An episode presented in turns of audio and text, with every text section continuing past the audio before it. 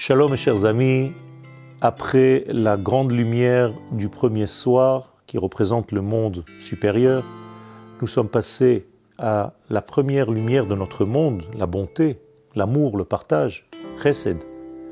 Après, nous avons traversé la gvura qui donnait des limites à cette bonté. Après, nous avons atteint la tiferet qui est l'équilibre. Et aujourd'hui, nous sommes à la cinquième bougie qui représente le Netzach. Traduction en français, l'éternité.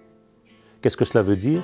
Tout simplement, quand j'ai commencé à faire quelque chose, ne pas s'arrêter. Avoir de la suite dans ce que nous faisons. Continuer. Ne jamais s'arrêter et vaincre le noir de la vie. Donc la sphère, c'est la sphère de Netzach. ניצחון לוויקטואר.